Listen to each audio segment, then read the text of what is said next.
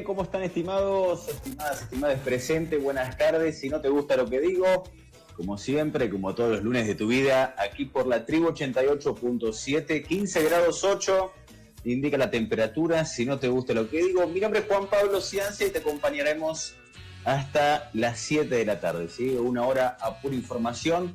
Quiero saludar rápidamente a los amigos del equipo para poder informar de algunas noticias de último momento. ¿Cómo anda Mailén China Benítez? Buenas tardes, productora y columnista aquí en la radio. ¿Cómo estás, China? ¿Bien?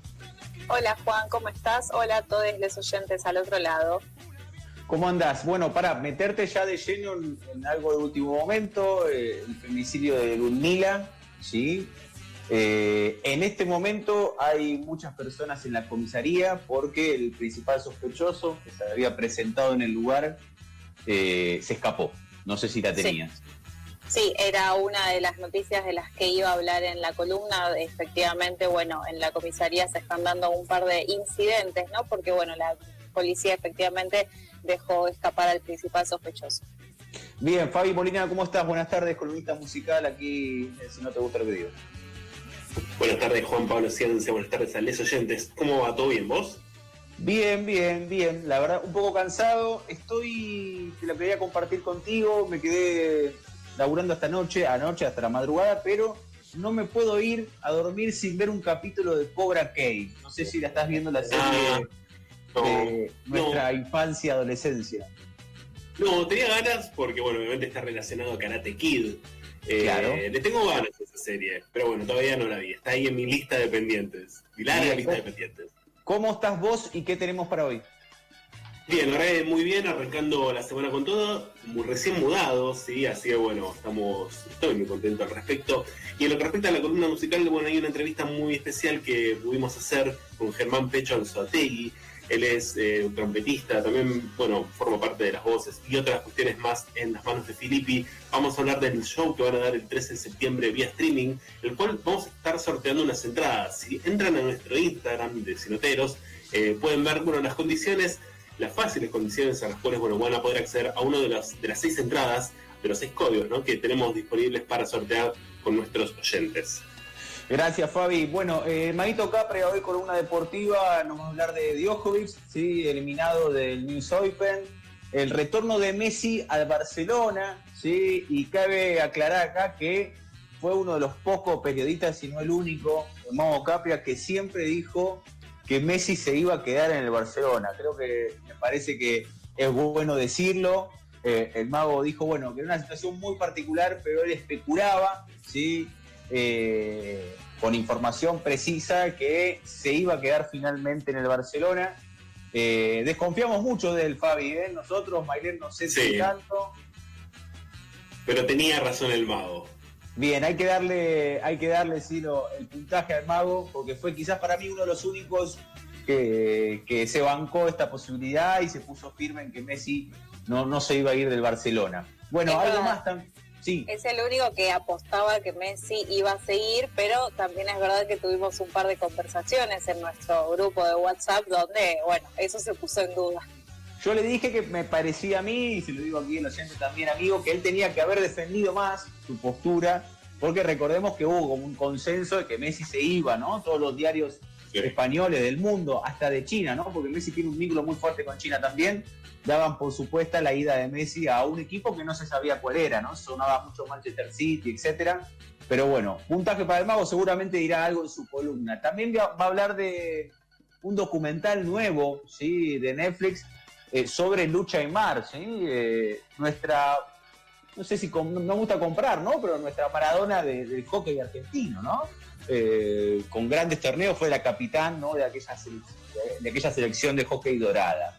A ver, último momento, noticia de último momento, porque se retrasa ¿sí? la vuelta del fútbol argentino. Eh, se confirmó recién, no va a volver en septiembre, eh, se pasaría ¿sí? al 15 de octubre en arranque del fútbol argentino. No así la Copa Libertadores, que sigue bastante firme. Eh, la semana que viene ¿sí? comienzan los partidos pero bueno, otros especulan que el fútbol argentino este año no volvería. ¿sí? Eso es lo que estoy viendo ahora en los medios. Pero bueno, eh, ya septiembre imposible comenzar. A ver, tenemos programa especial y una entrevista creo interesante, eh, a priori, con eh, Vanina, que es integrante del movimiento Teresa Rodríguez, en torno a las tomas en la provincia de Buenos Aires, en la zona de Guernica, partido del presidente Perón. Bueno, la verdad que todos hemos escuchado muchas, muchos discursos del gobierno nacional, del periodismo, de las principales plumas en contra ¿no? de, de los métodos de, de toma, pero bueno, queríamos ir al otro lado, ¿no? Eh, escuchar eh, el testimonio del otro lado, ¿no? Que ha sido seguramente, y estoy convencido, invisibilizado eh, en los medios más importantes. Después también, ¿por qué no?, de testimonios fuertes, ¿no? Como lo de Bernie, hasta el mismo presidente, Alberto Fernández, y también de fuego amigo, ¿no? De discursos también con problemáticas internas hacia el movimiento Evita. A ver, 18-11. Eh, a ver, 15 grados 8, si no te gusta lo que digo, arroba sinoteros. Fabi, escúchame, eh, revivimos sorteo, a ver. Así es, Juan. Bueno, como adelantábamos hace un ratito, vamos a estar sorteando seis entradas, seis códigos para acceder a la transmisión vía streaming que se va a llevar a cabo este domingo 13 de septiembre eh, bueno, sobre el recital que dio hace ya algunos días atrás las manos de Filippi. Eh, también, bueno, Juan, adelanto que esta entrevista que vamos a poder escuchar dentro de algunos minutos es una parte de una extensa entrevista que tuvimos eh, haciendo con Germán Pecho Anceategui, la cual, bueno, van a poder revirla de forma completa a través de las plataformas de streaming ya conocidas, ¿no? Spotify y demás. Bien, 11 minutos de las 6 de la tarde. Buenas tardes, Sole, ¿cómo andás? Cuando usted quiera, sí, arranca y le pone apertura a esta hora. De si no te gusta lo que diga aquí por la tribu, dale. I got a condo in Manhattan. Baby girl, what's happening? You and your ass invited. So gonna get to clapping. Go pop a phone, pop, it for me. Turn around and drop it for a plan. Drop, drop it for me. I'll rent a beach house in Miami. Wake up with no jammies. Lobster tail for dinner. Julio served that scampi. You got it if you want it. Got, got it if you want it. Said you got it if you want it. Take my wallet if you want it now. Jump in the Cadillac. Girl, let's put some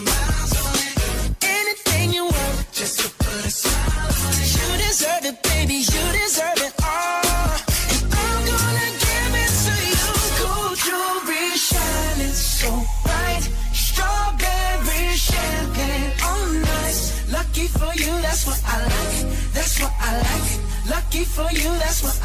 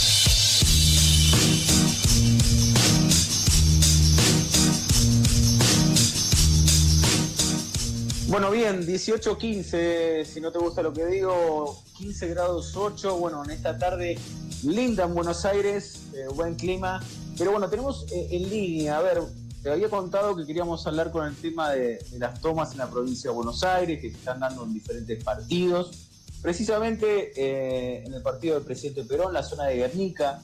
Estamos con Marina, que es integrante del movimiento Teresa Rodríguez. Marina, ¿cómo estás? Buenas tardes, Juan Pablo Ciencia, un gusto.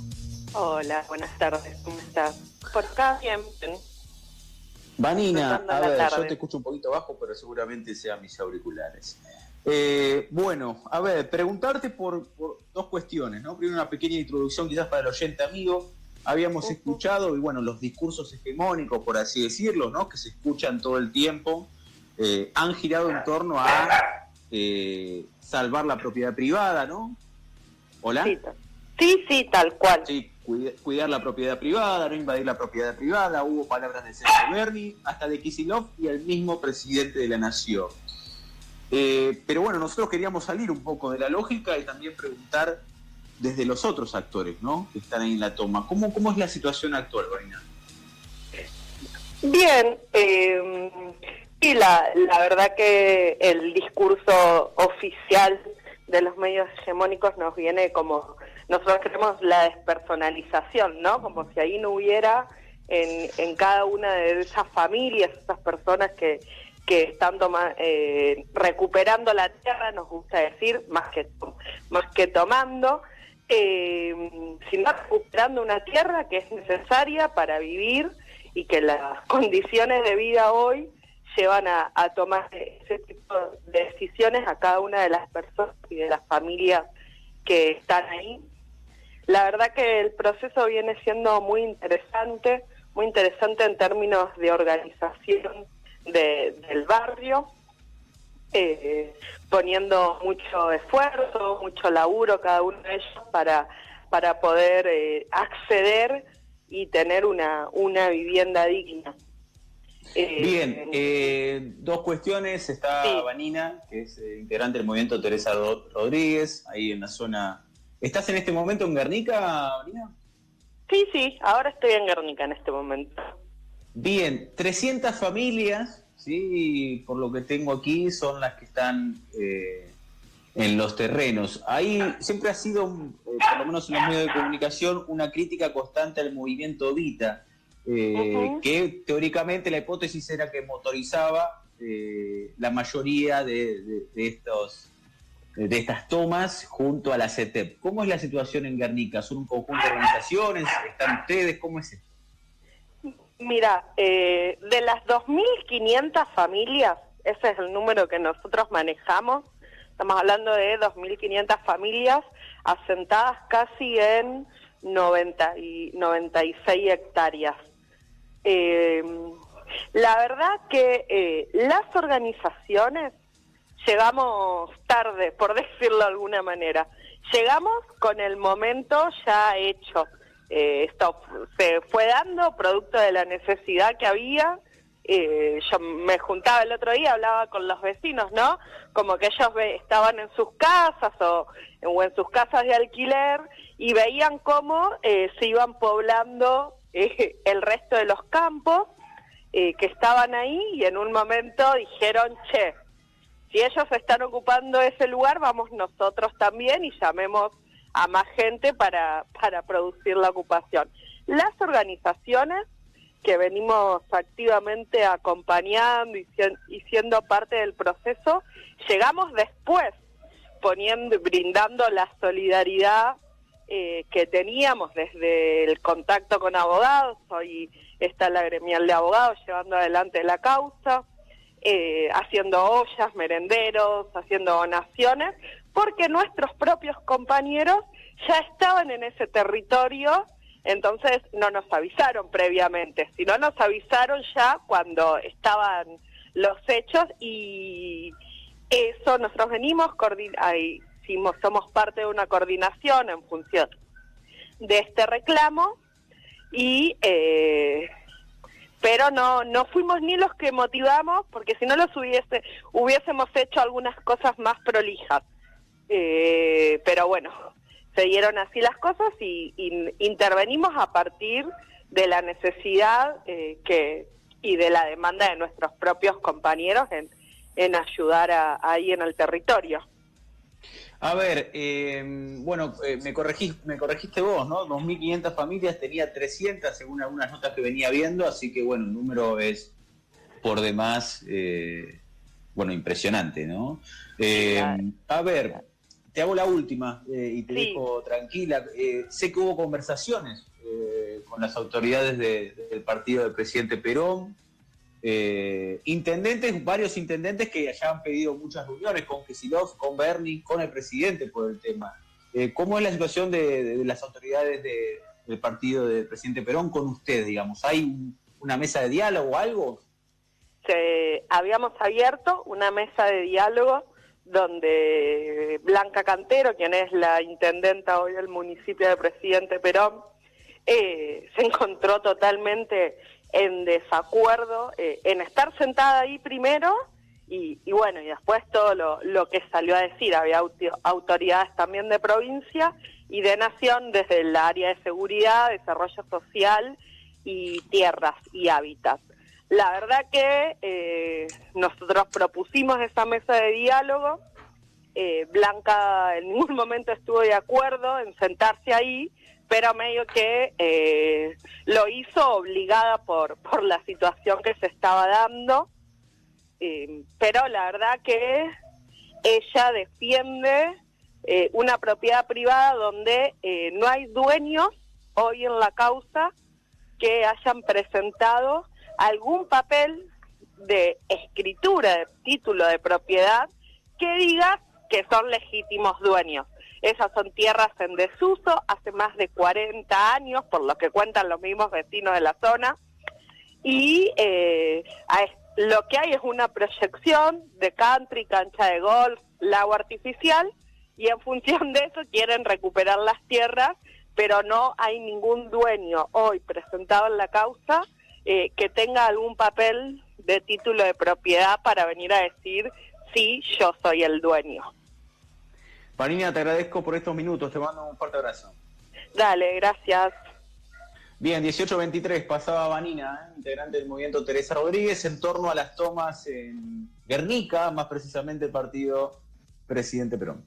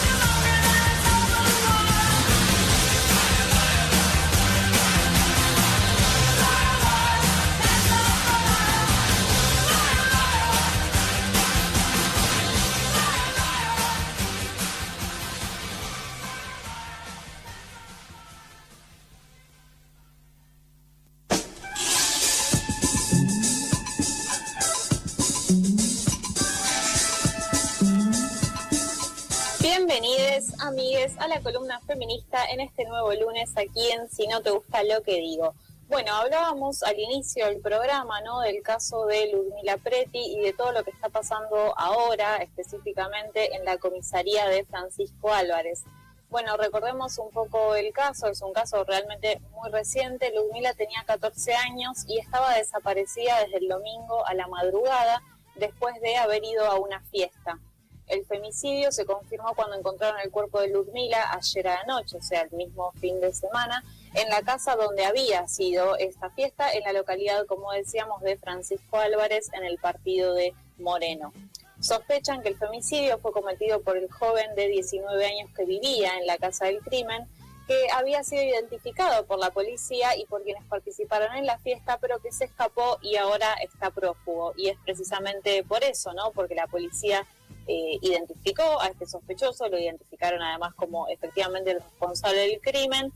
El pibe dijo ir a buscar los documentos y se fugó directamente. Entonces, bueno, ahora los vecinos y vecinas, familiares y amigos de Ludmila estaban eh, tomando algunas acciones frente a la comisaría para, bueno, repudiar este hecho y, y el no trabajo y digamos, lo nefasto de cómo funciona el sistema policial en todo el país, porque esto, digamos, pasa en todos lados, todos los días, y otra vez tenemos que denunciar que nos mataron a otra piba. Por otro lado, la otra noticia importante de la semana, específicamente del día viernes, es que a través del decreto 721 de 2020, el presidente Alberto Fernández estableció el cupo laboral en el sector público que garantiza un mínimo del 1% de la totalidad de cargos y contratos para personas travestis, transexuales y transgénero.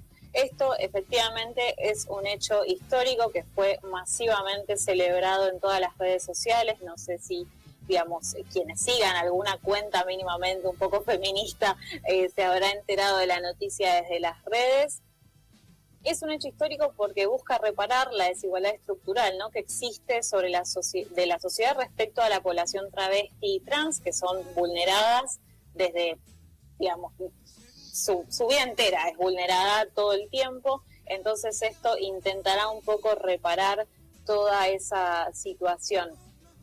Para llevar adelante esta política se va a crear la unidad de coordinación interministerial que estará a cargo del Ministerio de las Mujeres, Géneros y Diversidad y que será integrada por la Secretaría de Gestión y Empleo Público de la Nación de la Jefatura de Gabinete, junto con el Instituto Nacional contra la Discriminación, Xenofobia y Racismo y el Ministerio de Educación. ¿Por qué el Ministerio de Educación, no? El decreto lo que establece es que, em, bueno, las personas trans, travestis, van a poder eh, sumarse, ¿no? Adherirse a una especie de, de, listado que se va a abrir mediante, bueno, algunos de los organismos que ya hemos mencionado y que se van a contratar a personas idóneas para los cargos. A su vez, igualmente, lo que se estableció por medio del decreto es que si hay alguna persona que pueda llegar a cumplir con las condiciones de esa contratación, pero que no haya finalizado estudios primarios, secundarios o de algún tipo, se va a implementar una ayuda extra para que esas personas puedan tanto acceder al cargo público como acceder a la finalización de esos estudios. Así que bueno, es realmente un paso, muchos pasos adelante en términos de, lo que había, de lo que falta también. Pero bueno, a mí se me generan algunas dudas que las planteo un poco como cierre de, esta columna, y es que esto igualmente se venía tratando en la Cámara de Diputados, hace de hecho algunas semanas que veníamos mencionando, ¿no? Las reuniones de comisión que se estaban dando. Y a pesar de eso y de la posibilidad realmente real de un avance de esos proyectos de ley, tanto en la Cámara de Diputados como en la Cámara de Senadores, el presidente Alberto Fernández decidió que esto se implementara directamente por un decreto. Me hace un poco de ruido desde algunos lugares, más allá de eso tenemos que igualmente celebrar este gran avance y esperemos que efectivamente se implemente y que efectivamente ese 1% se, se llegue, digamos, rápidamente, porque efectivamente es un sector de la población que ha sido vulnerado durante toda su vida y que es tiempo de que eso empiece a repararse, pero también sigamos viéndolo como una posible maniobra política, en medio de una pandemia, en medio de una crisis también institucional, muy probable. Eh, y que bueno, hay que estar atentos también a qué tipo de repercusiones va a tener esto y qué tipo de implementación y reglamentación se empieza a llevar adelante. Seguimos con el programa.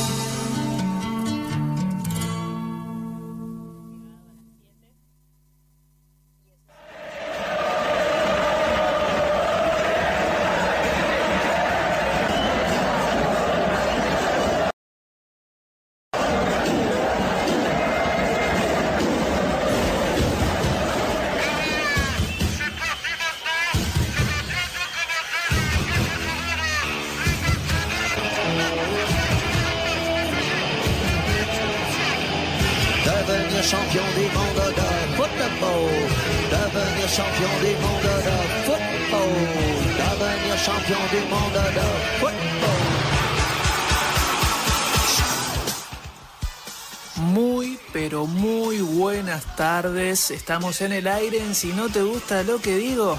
Mi nombre es Matías Capria y esta es la columna deportiva que estabas esperando, sí, este lunes 7 de septiembre de 2020. Bueno, vamos a hablar de muchas cosas, ¿eh? por supuesto.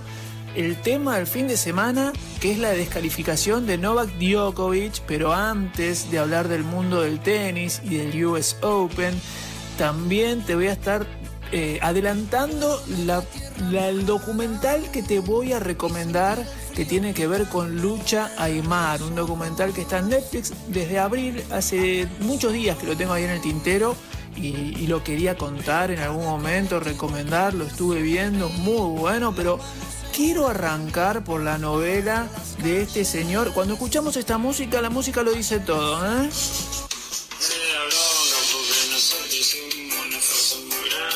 Claro, muy grande el esfuerzo. Leo Messi.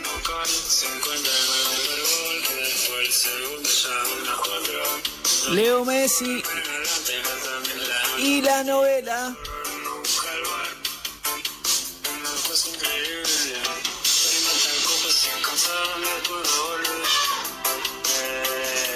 Bueno, me meto de lleno, ¿eh?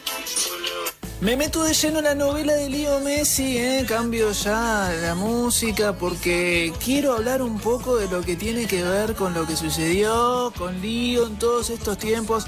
Yo lo había adelantado ¿eh? en la columna deportiva tantos lunes, les dije que Lío no se iba a ir del Barcelona, que era muy difícil por tema familiar, la esposa y los hijos, que tiene una vida desde hace muchísimos años allí en España, en Barcelona más precisamente. Toda su familia se puso a llorar cuando él les comentó que se quería ir. Eh, Leo creo que refleja lo que lo pasa mucho a los argentinos, ¿no? Eh, pero es fuerte, ¿no? Que el mejor jugador del mundo y el que más dinero gana, una de las personas que más dinero ganan también en el mundo entero, eh, tenga este problema que lo tienen muchos argentinos, ¿no? De estar en un trabajo donde por ahí no quiere estar no, no quiere estar haciendo ese trabajo en ese lugar, sin embargo la tiene que aguantar y la va a aguantar unos meses largos más hasta junio de 2021.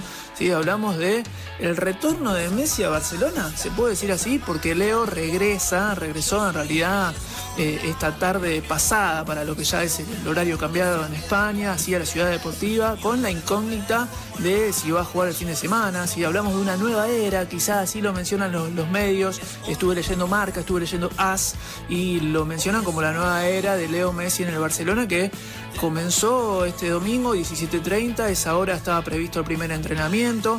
Eh, recordemos que el viernes pasado el jugador argentino manifestó en una entrevista que iba a seguir una temporada más en el club porque no contemplaba la opción de llevar a la entidad a los tribunales. Eh, Leo fue muy claro y dijo que no, no iba a hacerle juicio al club de su vida. ¿sí? Él nació ahí prácticamente, obviamente es que es argentino, que jugó en News, pero toda la vida la transcurrió allí y en los planes del técnico holandés está que el argentino pueda jugar al menos unos minutos en este primer partido que te decía de pretemporada del Barça este próximo sábado en el estadio Joan Cruyff, ¿sí? ante el Nastic de Tarragona. Será esta la segunda vez que vayan a coincidir Messi y Koeman, ¿sí? cara a cara. La primera vez recuerden, fue en esa reunión que mantuvieron en el domicilio de, Messi, ¿sí? le dijo a Coman que se sentía más fuera que dentro del club y a partir de ahí, bueno, se desató toda esta tormenta del burofax en los medios de comunicación, en todas las redes sociales, que el jugador anunciaba que se iba a sentir liberado del contrato que le unía al club y, bueno, una semana después se rectificó, ¿sí? se rectificó y dijo que bueno, va a continuar, lo explicó de mil maneras, pero no se lo notaba para nada cómodo también en las declaraciones. ¿eh? Bueno, eh, me pongo una medallita, no sé si mis compañeros lo van a mencionar o lo han mencionado, yo me pongo una medallita por haber dicho que Messi no se iba a ir del Barcelona, lo dije en muchas columnas aquí en vivo y al aire. Bueno, lo que te decía de Djokovic, ¿eh? pasamos al mundo del tenis, por su descalificación no pudo acercarse a Federer y a Nadal, era la oportunidad, no estaban jugando este US Open ni Nadal ni Federer, eh, vamos a hablar de la tabla histórica de títulos de Grand Slam, Sí, hablamos de un Djokovic que tenía esta gran oportunidad de ganar el US Open para quedar a todo solo un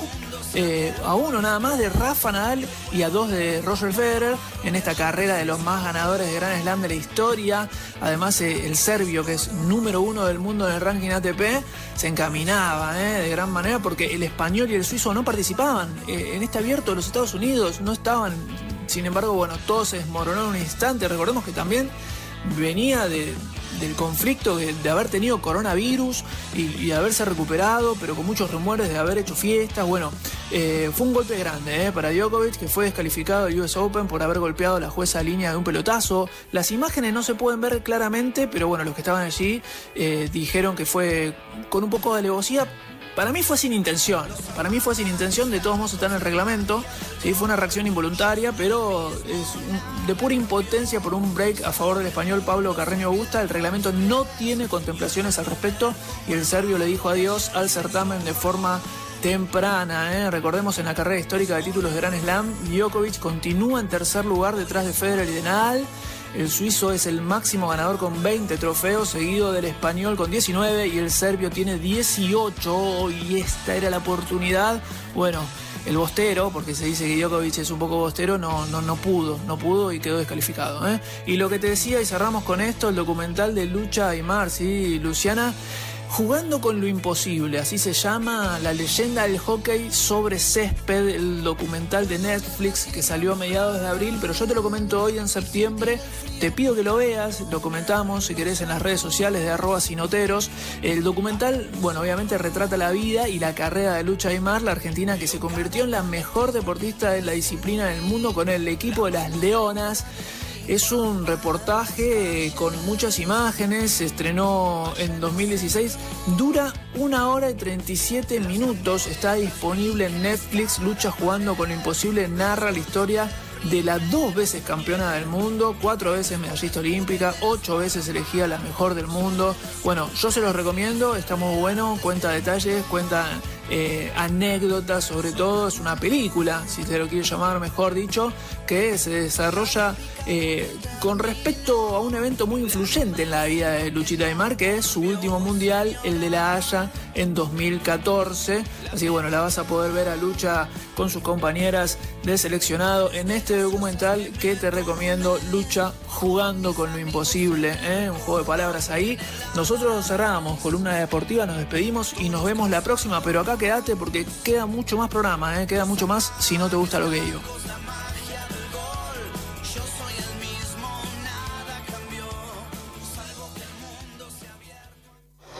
Estatuas derribadas y peticiones de cambio de nombre de bases militares que la COVID-19 se está expandiendo más rápido. Bombay, la capital financiera, ha estado más de decena de autoridades sanitarias reconocen que las grandes ciudades están ahora desbordadas. El tiempo pone todo en su lugar, como el río siempre llega al mar. Pues será menester, porque el reloj no se va a detener. Tic-tac, tic-tac, cucú. Levantarse y ir a trabajar. Tic-tac, tic-tac, toc. Cantarla compulsivo por el sistema opresor. Tanta basura acumulada sin saber qué hacer, no haciendo nada. El tiempo perdido ya no va a volver. Por eso que hay que gastar la piel en luchar, Para vencer en conquistar. y defender. El león nunca va a ser vegetariano. No te dejes convencer.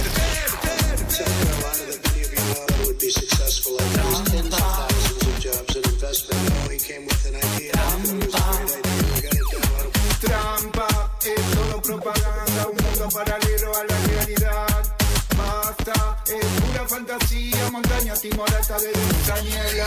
Hay que ir al centro de todo, donde está el negocio de la rapiña. ¿Qué asco? Simulando intereses, jugando al desgaste de la paz social.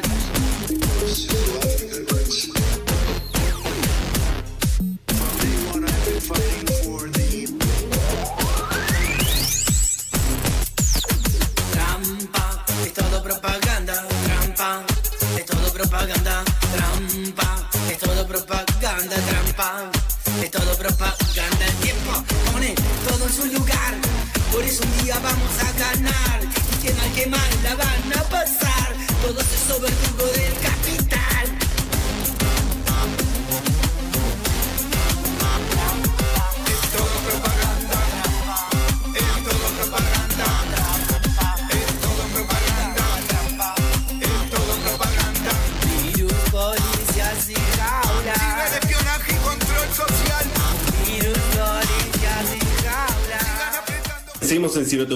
Lo que digo en esta columna musical del día de la fecha. Tenemos en esta ocasión en línea a Germán Pecho Anzotegui de las manos de Filippi. ¿Cómo estás, Pecho? ¿Todo bien? Hola, ¿cómo va? Buenas, sí, todo bien, bárbaro, acá estamos Ah, bien. cuarenteneando. Bien, bueno, justamente arranco preguntándote al respecto, ¿no? ¿Cómo, cómo estás pasando esta, esta cuarentena? Y la verdad que mm, sin laburo, básicamente. En familia, todo con la contención familiar, pero sin laburo, no. Nosotros eh, vi- vivimos de tocar eh, todos los fines de semana y paramos de tocar el 14 de marzo, antes que empiece la, el- la cuarentena el 20, y seguimos sin, sin hacerlo. Si bien ahora empezamos con esto del streaming, es algo nuevo, no podemos vivir de hacer esto. Por ahora todavía nosotros no, no, no sé, estábamos muy bien antes, nos damos cuenta ahora. Claro. Como banda independiente teníamos todo controlado nuestro negocio de punta a punta y ahora eh, la única entrada de dinero que podemos llegar a tener es hacer un streaming o que las plataformas digitales donde se comercializa nuestro arte nos paguen. Los que nunca nos pagaron, que ahora nos damos cuenta que tienen 10 millones de reproducciones nuestras canciones y nunca nos pagaron, básicamente. Entonces ahora estamos un poco, nos sirvió para, para, para de todo, ¿viste? Como al principio, lo- los primeros 40 días para una cosa, los segundos ya vamos, es la, vamos por empezar la cuarta cuarentena más o menos. Claro, como distintas etapas. Entonces, sí, entonces ahora estamos en una que es más eh, de organización como proyecto artístico y cómo sostenerlo, ¿no es cierto? Sin, sin que nos lleve puesto el, el COVID. Así que, por suerte tenemos un grupo de músicos que tiene muchos años y, y laburó un montón, así que tenemos encontramos maneras de trabajar. Pero eso es algo individual, no salida nuestra. En general los músicos estamos muy, muy, muy mal. Todo lo que sería eh, la cultura, básicamente, ¿no? Porque Claro. no solamente, hoy me enteré, hoy o ayer me enteré que cerró el, el galpón de Burlingame, un lugar que Ah, mil veces. Claro, sí. Y así, van- así va a ir pasando eh, coronavirus por la cultura, cerrando espacios y, y dejando gente sin trabajo. Claro. Y bueno, así que nosotros lo que hacemos es, no la banda, porque es una- un proyecto artístico, pero sí los músicos, algunos nosotros militamos y nos organizamos dentro de una agrupación que se llama Músicos Organizados. Y antes que nadie, más que nada por nuestro em, expertise, por así decirlo, Sí. en la organización, nos dimos cuenta de que no, no, no había perspectiva al, al habernos cerrado antes que, que la cuarentena. Ya eh, el primero de abril teníamos 4.000 compañeros empadronados y empezó la actividad política cibernética que todavía estamos en la lucha, reclamando un, un como decís, un, un salario de su- al desocupado, al paro. Claro, un subsidio, digamos. Claro. Sí, no, un subsidio no. Porque, claro, porque no es lo mismo un subsidio que un salario de emergencia, que es lo que nosotros estamos pidiendo. Y también no es que es algo que, Claro. que es queremos que dejen de, de comprar respiradores y, no- y- y nos paguen a nosotros.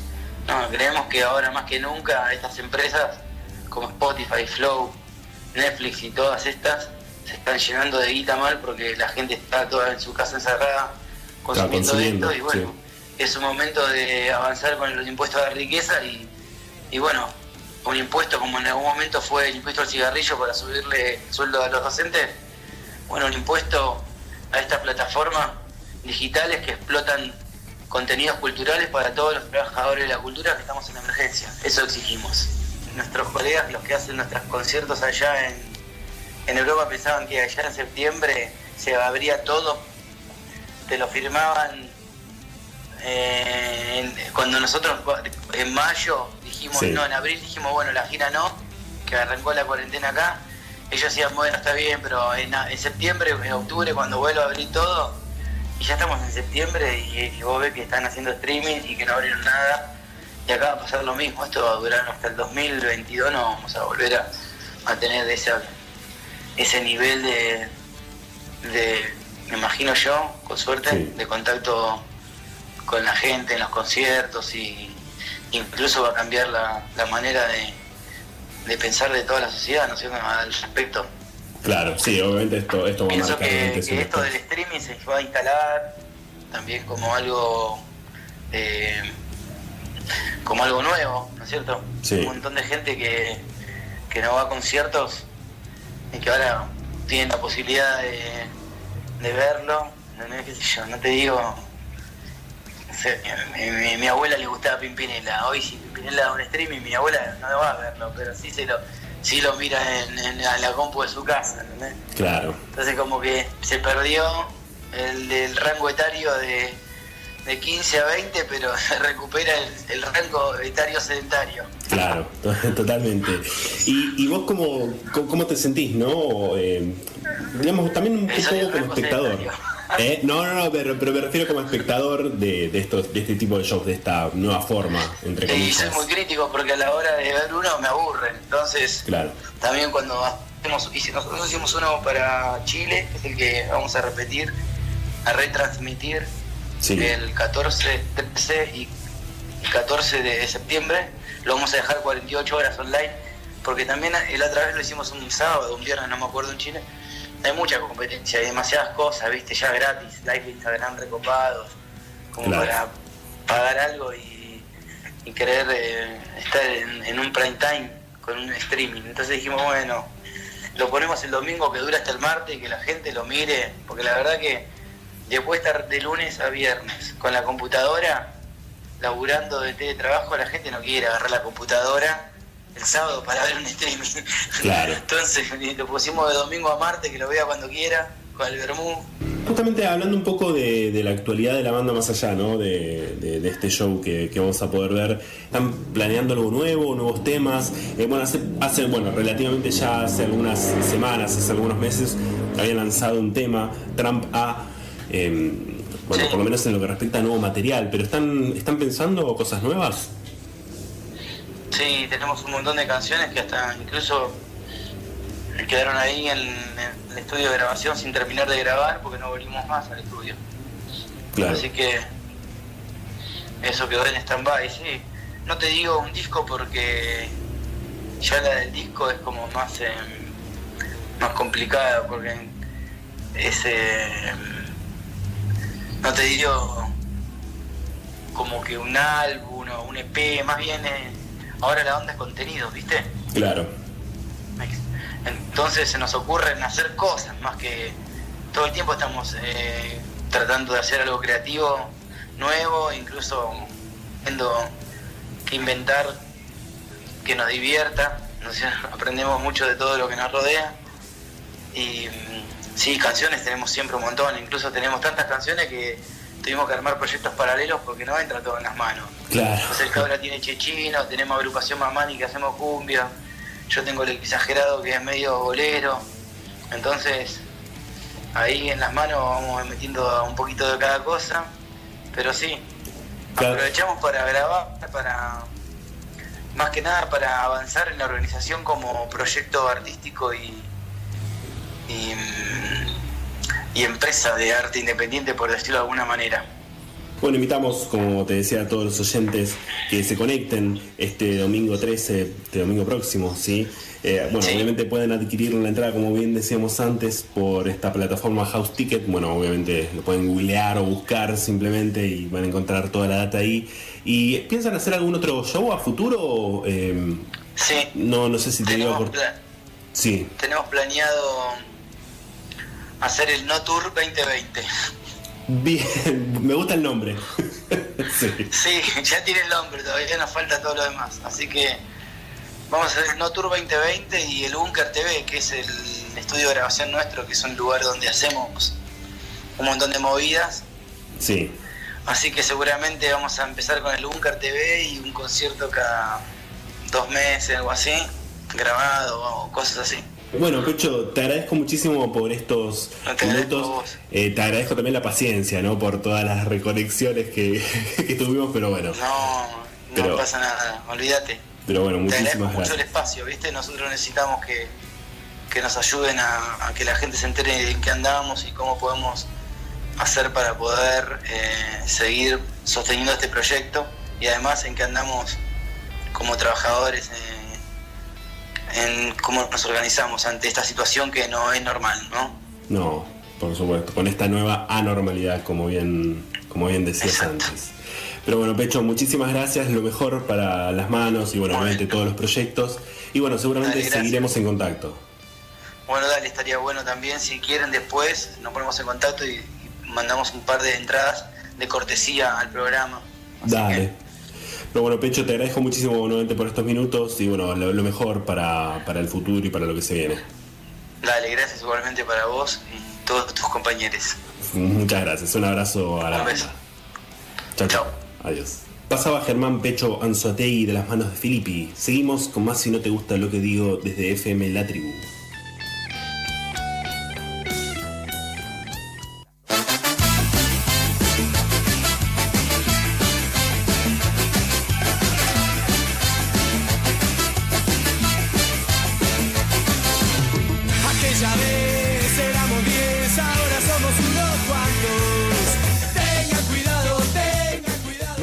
De las 7 de la tarde tenemos que irnos. Bueno, programa cargadito. Fabi, Mailén, ¿están por ahí? Acá estamos, Juan. Aquí estamos. Bueno, tenemos cortita, nos despedimos. Un abrazo muy grande vos, Mailú. Pásala bien. Un, un abrazo para todos y nos encontramos la semana que viene. Fabi, un abrazo para vos. Un abrazo y estén atentos al sorteo Sinoteros por entradas para ver a las manos de Filippi este domingo. Síganos en Instagram, que ahí están las instrucciones para ganar, bueno, los seis pases que tenemos disponibles para ver este espectáculo. Saludo a todos y bueno, buena semana. Bien, abrazo Fabi, un saludo a la distancia, Marito Capria, mi nombre es Juan Pablo Ciancia, nos reencontraremos el próximo lunes aquí, si no te gusta lo que digo, por FM La Tribu 88.7, abrazo. No te confíes si no nos ves, estamos todos camuflados. Gente loca en todos lados. Me preguntas por qué de todo te reí. Somos payasos, nos ponemos la nariz. No somos muchos, no somos pocos, pero estamos todos locos. No somos muchos, no somos pocos, pero estamos todos locos. No somos muchos, no somos pocos,